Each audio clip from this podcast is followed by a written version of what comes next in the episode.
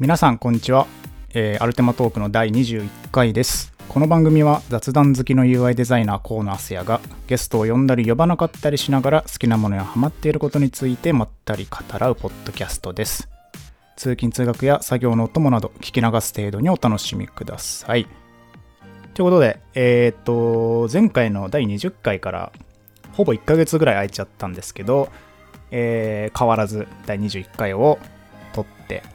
いこうと思います。えっと、まあ、この1ヶ月いろいろありましたけど、やっぱ個人的に一番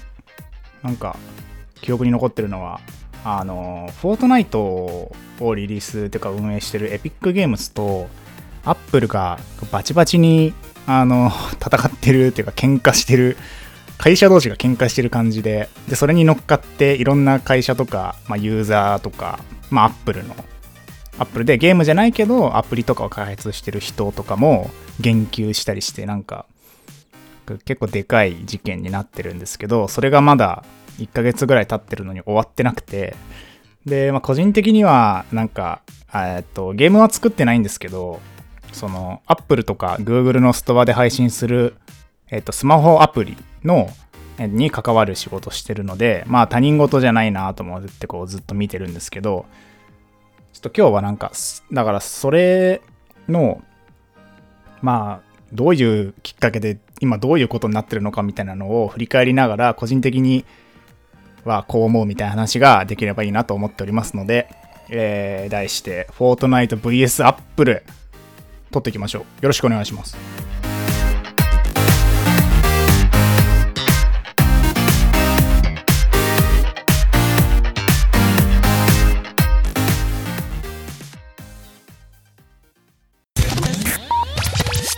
はい。ということで、えー、フォートナイト VS アップルと題しましたけど、まあ厳密には、フォートナイトとか、あとはゲーム開発でめちゃくちゃあの広く使われてるアンリアルエンジンっていう開発エンジン、開発エンジンっていうかまあ、開発用のツールを、えっと、運営しているエピックゲームスっていう会社があって、そのエピックゲームスと、まあ、アップルかな。あのーまあ、その中には Google とかも含まれてるんですけど、一応アップルとあのエピックゲームスが、なんか結構バチバチやってるので、今回はそのエピックゲームスとアップル、まあ分かりやすく、フォートナイトが結構やり玉に上がるので、フォートナイト VS アップルみたいな感じで、ちょっと解説所感を述べようかなと思ってます。えっ、と、まず事の発端はですね、2020年の8月の13日に、まあ1ヶ月ぐらい前ですよね、に、えっ、と、エピックゲームスが、ゲーム内に独自の決済システム、まあ、エピックが独自で、こう、アイテム、ゲーム内アイテムとかを買える仕組みをこう実装したんですよね。で、えっと、それが、えっと、Apple とか Google のストアの規約に違反してるっていうので、えっと、ストアからフォートナイトが一時的に消されるっていうことになったのが発端です。これが8月13日。で、えっと、何がダメだったかというと、一応 Apple も Google も、こうゲームとか含め全てのアプリにおいて、えっと、アプリ内で、えっと、電子デジタルなコンテンツ、えっと、実物じゃないこうデジタルなコンテンツをアプリ内で販売するときは、その額の、えっと、30%を、えー手数料として Apple に支払わなければいけないっていう規約になってるんですね。で、これは、えっと、本当にもう、リリースっていうか、iPhone が出て、App Store が、あの、出てからはもうずっと変わらず手数料30%で、えっと、まあ、これに、えっと、違反することを、まずは、えっと、エピックゲームスがフォートナイトでやっちゃったと。で、ただこれって、えっと、ついついやっちゃったとかではなくて、えっと、基本的には Apple の App Store、Google の Play、Google Play で、えっと、アプリとかゲームをリリースする人は普通知ってるし、えっと、まあ、そういうこと知ったらダメだよね、これは違反だよねっていうのは基本的にはみんな分かってることなので、えっと、このフォートナイトの一発目のこのエピックダイレクトペイメントっていうのは、まあ分かっててやったっていうのが、まあ通説ですね。あの、中の人が言ってるわけじゃないので、本当は分かんないんですけど、まあ今までこういうことやってこなくて、急にこれやったので、で、まあ口述しますけど、あの、そんなスピードで作れないだろうっていうパロディ CM とかも公開してたりするので、まあ、革新犯的にやったんだろうと言われております。で、えっと、この8月13日に、えっと、フォートナイトがストアから消されて、で、エピック、エピックゲームズは、いや、それはダメでしょっていう、その日本でいうところの、まあ、独占禁止法的なものに違反してるでしょっていうので、えっ、と、Google と Apple を訴えました。で、まあ、ここ何が訴えポイントかというと、まあ、Apple と Google はもうめちゃくちゃ飛行普及してて、えー、まあ、一般消費者としては、まあ、なくてはならないような、まあ、実質インフラみたいになってるでしょと。で、その上で、えっと、30%も手数料を取るのは、えっと、正当な競争ができなくなってるでしょっていうのが、まあ、めちゃくちゃ簡単に言うと、訴えの根拠らしいですね。まあ、だから、その Apple とか Google 自身は、こう自分たちで作った、例えば Apple Music とかを月額980円とかで提供しても、それがそのまま利益になるけど、えっと、まあ、Spotify とか、いろんなサービスが同じ額でやったら、こう、同じプラットフォーム上で戦わないといけないのに、その30%の手数料によって、えっと、安く高くしたりせざるを得ないみたいなことでしょっていうのでちょっと怒ってます。で、えっと、さらに、そのフォートナイトのゲームの中で、アップルの CM1984 のパロディを上映したっ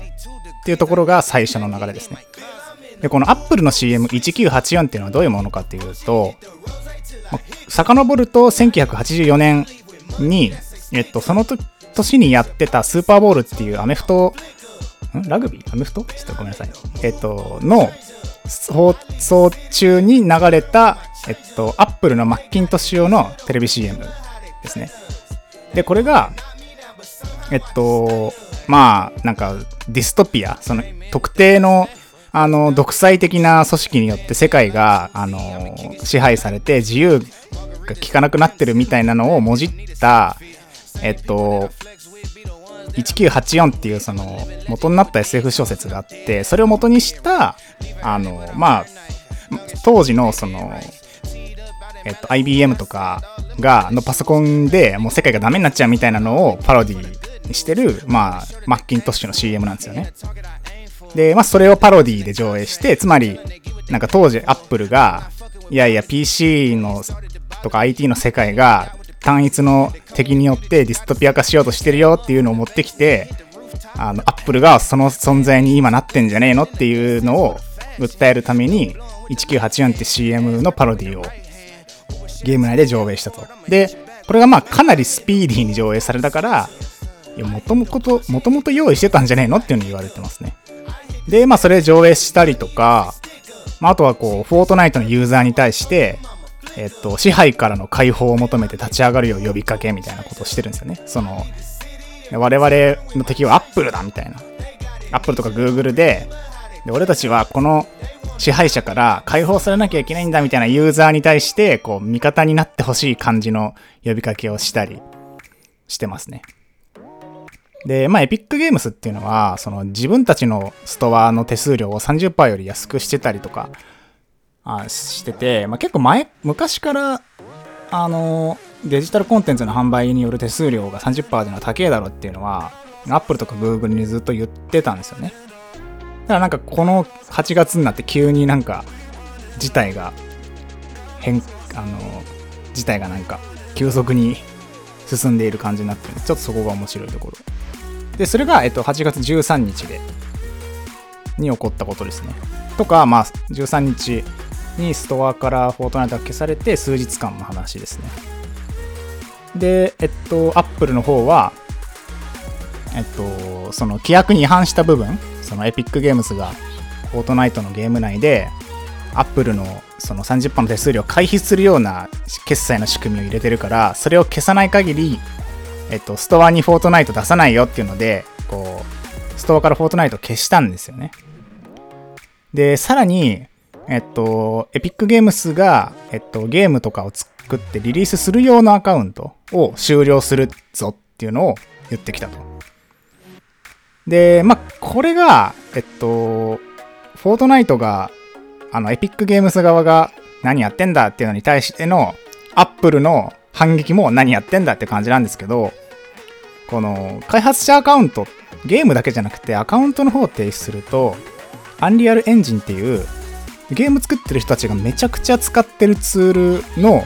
あの、まあ、開発とかアップデートもできなくなるんじゃないかみたいな恐れがあって、で、もしそれがなくなったら、フォートナイトがストアから消えるだけじゃなくて、アンリアルエンジンを使ってる他の開発者たちも、あの、まともなゲーム開発というか、ができなくなるんじゃないのって言われてて、で、アップル側は、この、なんか、アカウントも停止するぞみたいなやり方がちょっとひでえんじゃねえのって言われてる、言われてますね。で、そんなこんながあって、えっと、エピックゲームズ側が、その、えっと、3日後ぐらいに、アップル側を、えっと、まあ、フォートナイトの削除は、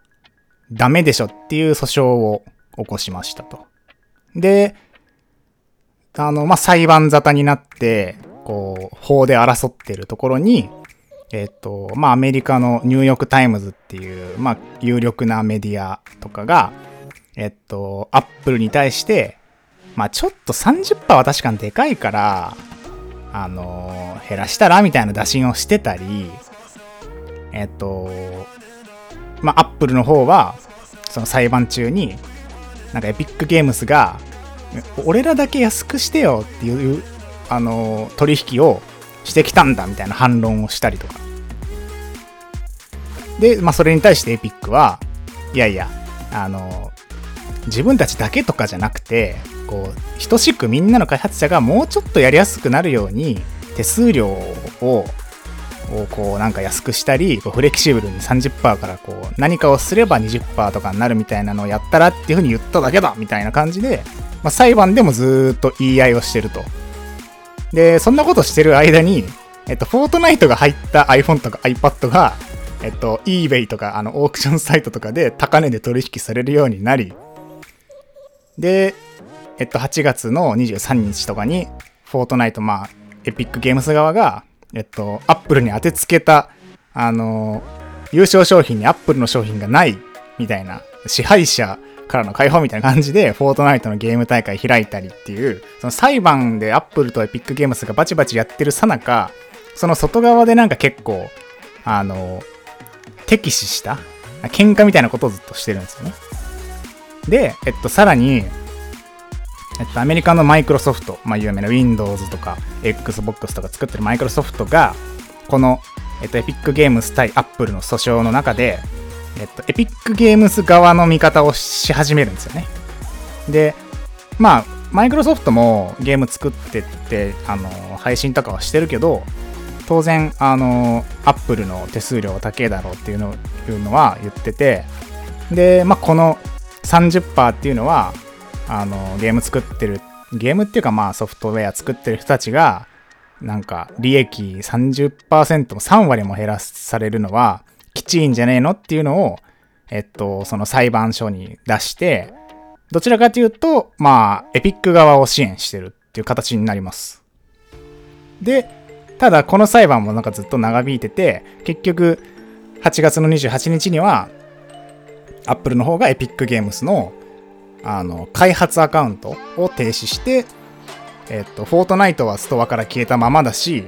しかも、えっと、今すでにこう、入って iPhone とかに入ってる、えっと、消える前に入れてたフォートナイトのアプリとかは、まあ、これ以降の例えば新しいシーズンとか、バトルパスとかコンテンツが買えなくなるっていう状態になってて、えっと、Apple 製の製品、iPhone、iPad でフォートナイトを遊んでた人にとってはもう、マジかっていう状態に今なっちゃってます。もうどうしようもない。もう、例えば他のスイッチとかプレステ4とかでフォートナイトを引き続き遊ぶ以外に新しいシーズンをやる方法がないっていう状態になっちゃったということですね。で、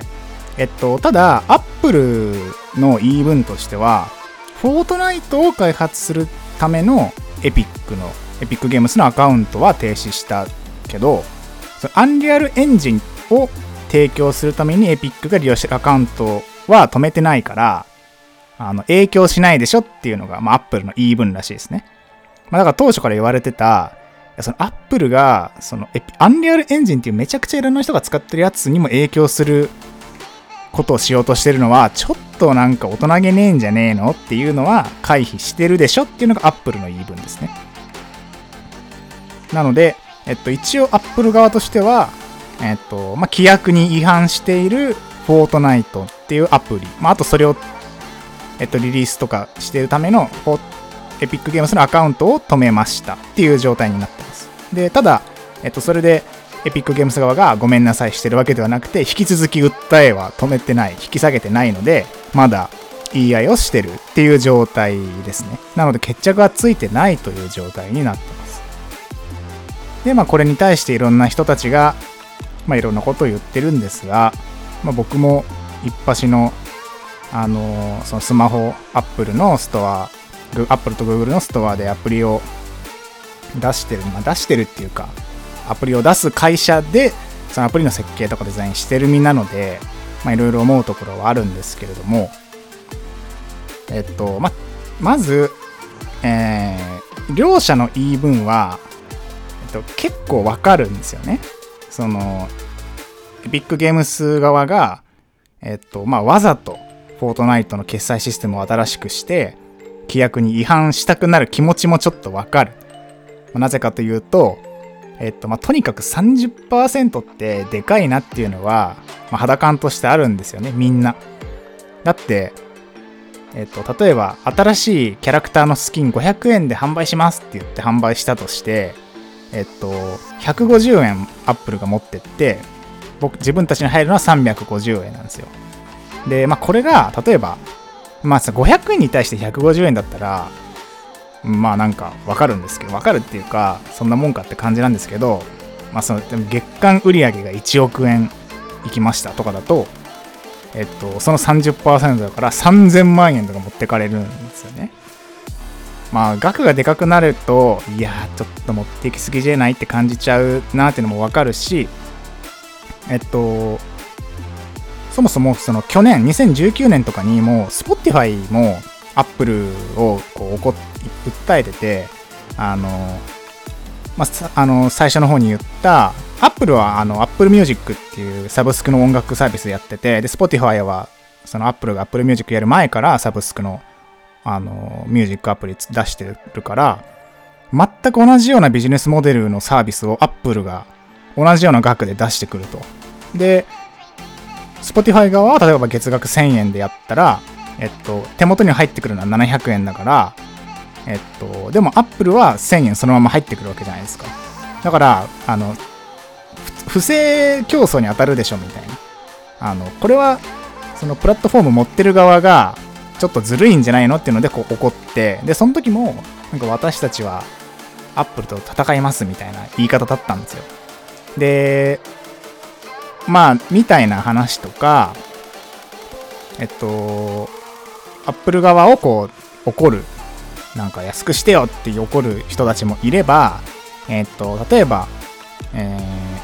ー、Tinder ってマッチングサービスとかの Tinder っていうのは、えっとアプリ内で支払いをさせない。そのウェブからアクセスしないといろんなものを購入できなくすることであの30%の支払いを解除してる。たりするんですよね。まあそういうサービスもいろいろあったりするし、まあとはえっと、ネットフリックスとかは、ウェブ上でも、まあ、アプリ上でも、その、サブスク登録できるんですけど、まあ、あんまり値段変わらない。でも、アプリからやると、アップルから30%取られちゃうから、えっと、気持ち的にはウェブでやってほしい、みたいな状態のサービスもあったりするんですよね。あとは、ウェブからやれば、えっと、ユーザー的には安い。アプリからやるとなんか30%上乗せされた値段になってるみたいなサービスもあったりするんで、まあ、この辺は本当に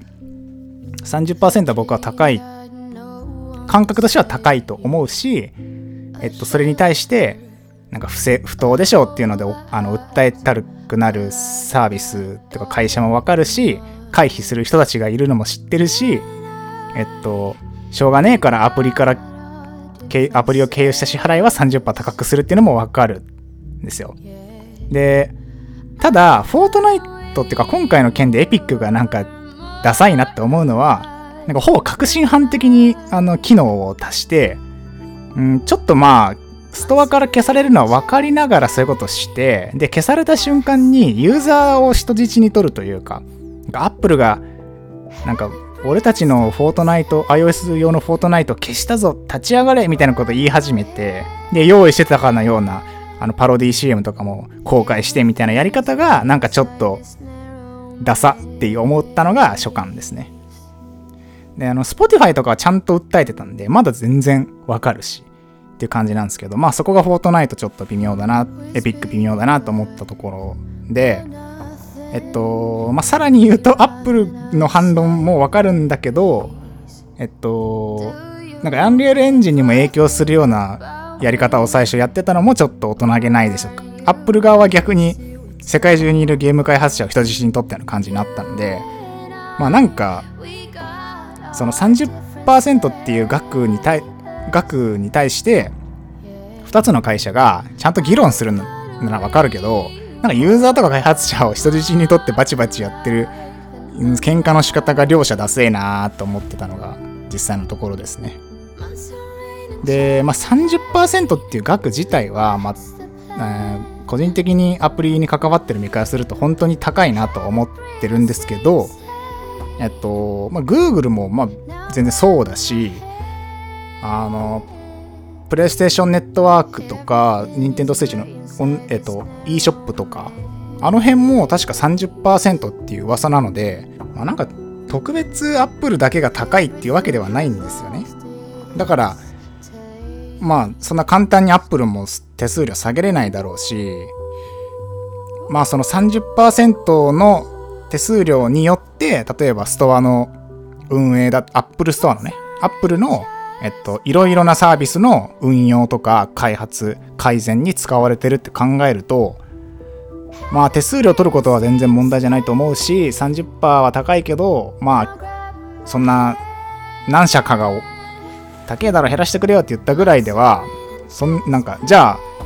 うちからはあの出させませんっていう方が、アップル的には全然あの問題ないんだろうなっていう感じもありますよね。なんか、フォートナイト1個がストアからなくなったぐらいで別にアップル傾かないし、本当にその、アップストアで、あの、アプリをリリースしてる人たち、ほぼ全員とか過半数とかが訴えて、えっと、下げてくんなかったらもうアプリ開発やめますとか言わない限りは、まあ、アップルは手数料下げることはないだろうなって感じなので、本当にあの今回の件に関しては、えっと、僕はアップルは絶対折れないと思うので、あの、フォートナイトが未来英語 iPhone、iPad で遊べなくなるか、えっと、フォートナイト側が普通に裁判に負けましたっていうので、また、いつも通りの30%手数料取られる決済システムでリリースし直すかのどっちか、じゃないかなと思いますね。あの、訴え裁判を起こすと、なんか、それを理由にまたごめんなさいできるっていうのもあると思うんですよね。あの、法に判断されたから仕方なく、あの、30%でやってきますってエピック側も言いやすいと思うので、まあ多分普通に僕は裁判で、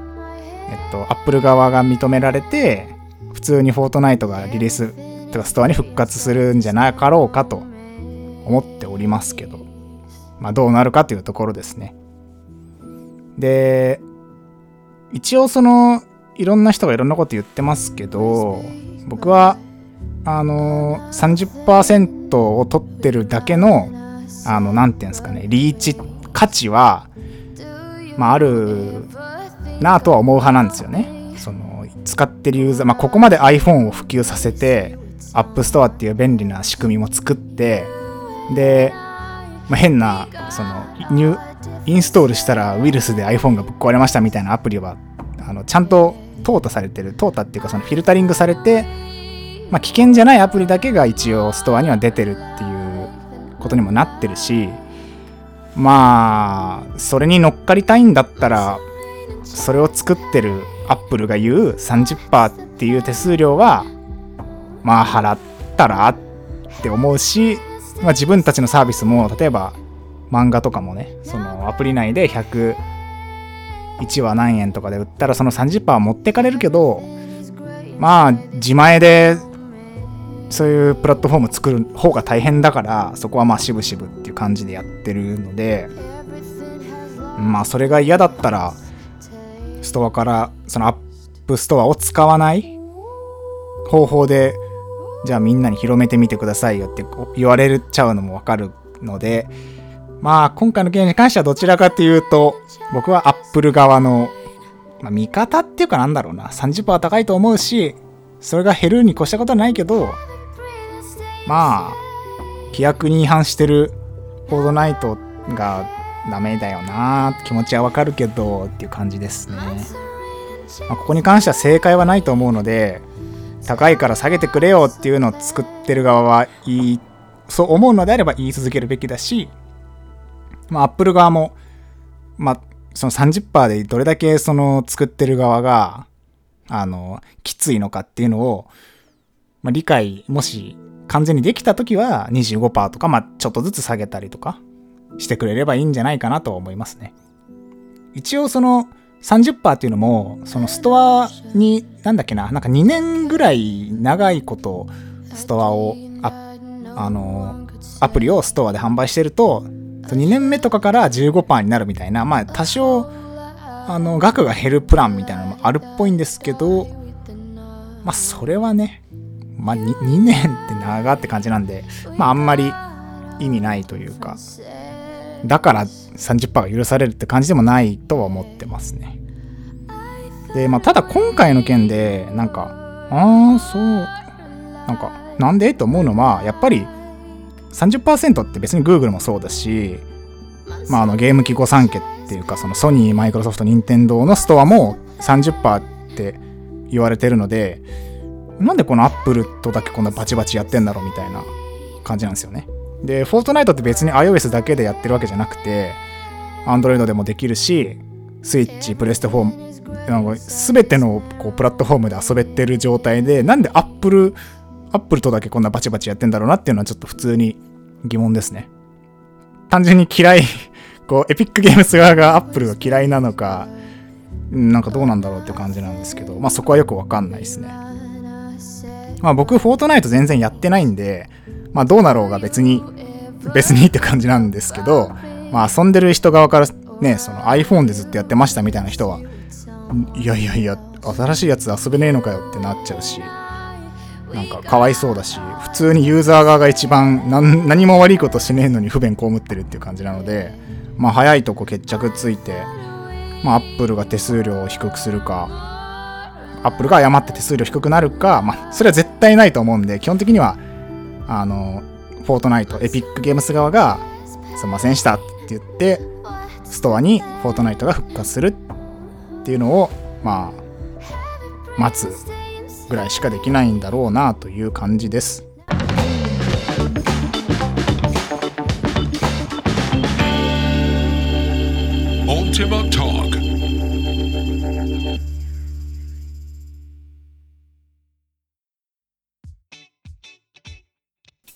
はい。ということで、えー、フォートナイト VS アップルの話をしてきましたけど、まあ難しいですよね。そのプラットフォームというか、場を用意する側って、その場を用意するだけの大変さがあるし、そのめちゃくちゃ人が集まってくる場を作るっていうのも、もう長年の蓄積の結果だし、で、その、そこを維持するための費用、コスト、でそこに商品とかを出すための安全性とか、いろんなことをこう担保しないといけないのでコストは当然かかってるわけなんでまあ手数料なくせっていうのは絶対ありえないしその手数料も場を用意する側からするとなるべく高い方が助かるわけですよね。で逆にその場を使いたい側にとってはまあそれはそこの場を使えば人がたくさん集まったりいろんな人に自分たちの作品を見てもらえる使ってもらえるってなるとなんか知らないところで急にアプリリリースしたりするよりは絶対に人が集まる。けどそこで生まれる金銭のやり取りに関して30%取られる。まあ何パーかわからない。場によっては5%、10%わかんないですけど、いろんなパーセントがあって取られるっていうのも、まあきついですよね。なんかその、知り合いに、あの、展示その絵とか作品を、こう、ギャラリーとかで展示するみたいな人もいるんですけどそこで作品を販売したらまあなんか40%持ってかれるとか、まあ、場合によっては50%ぐらいその例えばイラストを1万円で売ったら5000円持ってかれるみたいなギャラリーみたいな世界もあるらしいので、まあ、その場を用意する側とそこを使う側、まあ、あと販売の手数料云々はまあこのアップルとエピックゲームズに限らずまあいろんなところで勃発してる問題ではあるけどまあ個人的にはどちらかというとその場を作ってる側の方が有利だし、まあ、それが嫌だったらその場を使わずに自分たちで同じぐらい人が集まる場所を作ってそこでやんなきゃいけないでしょってなっちゃう側なのでどちらかというと場を用意する側の味方っちゃ味方かもしれないですね。はい。えー、そんなところで第20回は終わろうと思います。えー、アルテマトークでは皆様からのお便りを募集しています。ハッシュタグアルテマトークやメールアドレスアルテマトーク at gmail.com へ番組の感想や質問、話してほしいテーマなどを気軽に、えー、お送りください。えー、なんだかんだ1ヶ月ぶりになってしまいましたが、えー、まあ、引き続き、あの、ゆるく、たまには休みながら、え、毎週更新目指してやっていきたいと思いますのでよろしくお願いします。それではまた次回お会いしましょう。さようなら。